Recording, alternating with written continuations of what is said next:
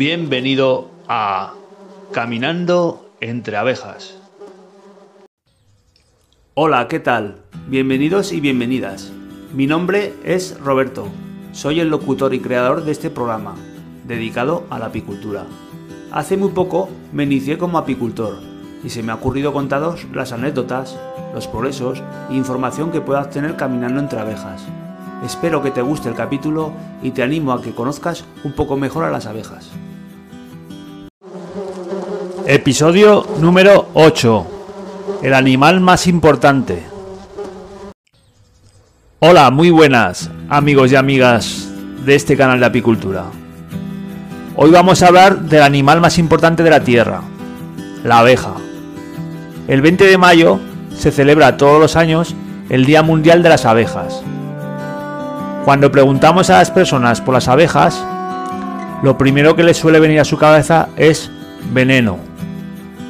Otras personas responden miel y unos pocos sagaz. Muchos creen que las abejas son solo insectos, que producen miel y que pican. La abeja apis mellifera es una abeja domesticada, criada por el hombre, y de la que se obtiene la miel que consumimos. Tenéis que saber que existen más de 35.000 especies de abejas en el mundo, varias de las cuales no pican, porque carecen de aguijón, y muchas otras no producen miel y no viven en colonias. Las abejas dependen del néctar, de propóleo y del polen, como fuente de proteína para alimentar a sus pequeñas crías. Algunas abejas recogen el polen de cualquier tipo de flor, pero otras abejas solo de algunas flores concretas. La abeja melífera es la más común. Puede ser de distintos tamaños, según la especie, y son de color amarillo y dorado, con franjas de color marrón. Tienen el cuerpo con pelito, y esto les sirve para que el polen de las flores se les pegue cuando se posan en ellas. Las antenas que tienen en la cabeza les sirven para localizar las flores. Tienen cuatro alas, las dos alas de atrás son más pequeñas que las dos de delante. Su sonido es el zumbido y no distinguen el color rojo. Las abejas se encuentran en casi todo el mundo, menos en los sitios fríos, como la Antártida. Aquí en España tenemos la abeja ibérica. Personalmente es la abeja que utilizo en mis colmenas. La abeja ibérica es más productiva en España, porque esta se adapta mejor a la península. Esta especie de abeja de la miel que tenemos en la península, tanto en España como en Portugal y en algunas islas mediterráneas, se llama Apis mellifera iberiensis. La abeja ibérica tiene unas características muy particulares, derivadas del hecho en que apareció como resultado de un contacto entre las poblaciones del norte de Europa y del norte de África, y en la península ibérica, a lo largo de las glaciaciones y de la evolución. Es una de las especies de abejas más estudiadas y se sabe muy bien cuáles son las características moleculares, tanto morfológicas como de adaptación a los diferentes climas que hay en la península. La abeja melífera está presente en todos los sitios y es manejada por los apicultores en sus diferentes colmenas, aunque es el polinizador por excelencia. En una sola colmena que se está empezando a desarrollar puede haber entre 30.000 o 50.000 abejas. En España hay apicultores que trabajan con las poblaciones locales que ha habido en su tierra desde hace miles de años. Hay otros apicultores que introducen abejas de otros orígenes. Las compran fuera de España y desde Estados Unidos, Italia, países sudamericanos e incluso Australia. Los apicultores como ganaderos que son van buscando el mejor ganado. Y muchas veces compran abejas pensando que van a producir más miel o se van a adaptar mejor siendo más resistentes a enfermedades, pero algunas veces no es el caso. El problema es que muchas veces estas introducciones no son controladas y pueden traer algunos patógenos. La abeja ibérica lleva muchísimo tiempo aquí y están muy adaptadas a las condiciones climatológicas de la península, aunque su proceso de adaptación también se está modificando por el cambio climático. Pero lo que es cierto es que están adaptadas a las diferentes floraciones que hay porque sus comportamientos se ven reflejados en la colmena. El cambio climático les afecta a las abejas, en el sentido de que ven que hace un buen tiempo y salen porque la floración está empezando. Pero si de repente cae una helada y las flores se hielan, las abejas ya han empezado a desarrollar esa cría y de repente tienen que paralizarla. También es cierto que tienen esa capacidad de soportar todo este tipo de factores de cambios a corto plazo. Pero el problema es cuando estamos enfrentándonos a cambios que ya en algunos puntos de España son importantes porque hablamos de desertificación. Ya no es que haga más calor o menos, es que no hay flores, no hay plantas. Ahí sí que es el problema muchísimo más grave. Aquí en España hay diferentes iniciativas y programas de conservación que parten sobre todo en muchas asociaciones de apicultores. Creo que cada vez hay más interés por trabajar en las poblaciones locales porque se está reconociendo y haciendo estudios que demuestran que las abejas son más productivas cuando están adaptadas en las zonas donde han vivido siempre. También creo que ahora el tema de la abeja se está moviendo mucho.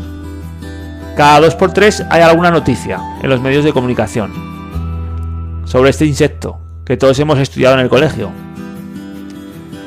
Quiero creer que la gente sí que son consciente hay que transmitir a quienes toman las decisiones, por ejemplo, a la hora de aplicar determinados productos en el campo como pesticidas de nueva síntesis y que no saben todavía muy bien cómo funcionan con los insectos, hecho en falta cierta sensibilidad, aunque también desde la Unión Europea se está haciendo muchos estudios con gran ímpetu para estudiar este problema. Repasemos a las abejas. Para mí es el animal más importante de nuestro planeta. Ellas viven en panales. Los panales están formados por celdas de forma hexagonal. En algunas celdas la reina pone sus huevos y en otras las abejas almacenan las reservas de miel y polen. Las abejas melíferas producen miel. La miel proviene del néctar que recogen de las flores. Luego reducen la humedad del néctar en la colmena y lo mezclan y enriquecen con encinas. Las abejas también producen cera. La cera sale de su abdomen y con sus patas lo llevan a sus mandíbulas y lo mezclan con su saliva, polen y propóleo. El propóleo es una mezcla de resina que las abejas obtienen de los árboles. Así hacen que sea más blandita para poder trabajar con ella y poder fabricar las celdas hexagonales de su panal. Las abejas son insectos, muy trabajadores y organizados. Cada miembro cumple unas funciones muy claras y específicas. En cada colmena hay una abeja reina. Los zángalos, unos 200 aproximadamente, y las abejas obreras, las más numerosas de la colmena. Algo más curioso de las abejas es que se comunican entre sí por medio de movimientos, a través de sus vuelos y danzas. Indican a las demás dónde acudir para encontrar flores.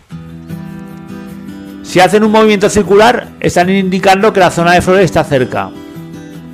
Si hacen un movimiento en forma de 8, significa que está lejos. Y si hacen una danza hacia abajo, significa que las flores están en una zona de sombra. Si hacen danza hacia arriba, significa que se encuentran en el sol. Conclusión. Oficialmente las abejas se les considera como los animales más importantes del planeta. Es el único ser vivo que no transporta ningún tipo de patógeno, con lo cual se evita la propagación de epidemias causadas por hongos, virus o bacterias en humanos. Tienes que saber que alrededor del 70% de la agricultura mundial es posible gracias a las abejas, que favorecen la polinización y reproducción de las plantas, lo cual equivale al 35% de la producción de alimentos. Esto implica que los seres humanos dependen de ellas para alimentarse, razón por la cual es imprescindible protegerlas. En los últimos años, la abeja ha disminuido el número de ejemplares en el mundo, preocupantemente. No se sabe con exactitud a causa de qué, pero se sospecha que sea debido a varios factores, como el uso, el uso excesivo de pesticidas, virus bacterias, cambio climático y pérdida progresiva de su hábitat, etc. Los gobiernos de todo el mundo están investigando para solucionar este problema tan grave, ya que un mundo sin abejas no sería posible. Es importante que todos, pongamos nuestro granito de arena para ayudar a este imprescindible y admirable insecto del que tanto, del que tanto dependemos. Y esto es todo por hoy, amigos de apicultura. Nos vemos en el próximo episodio. Un abrazo.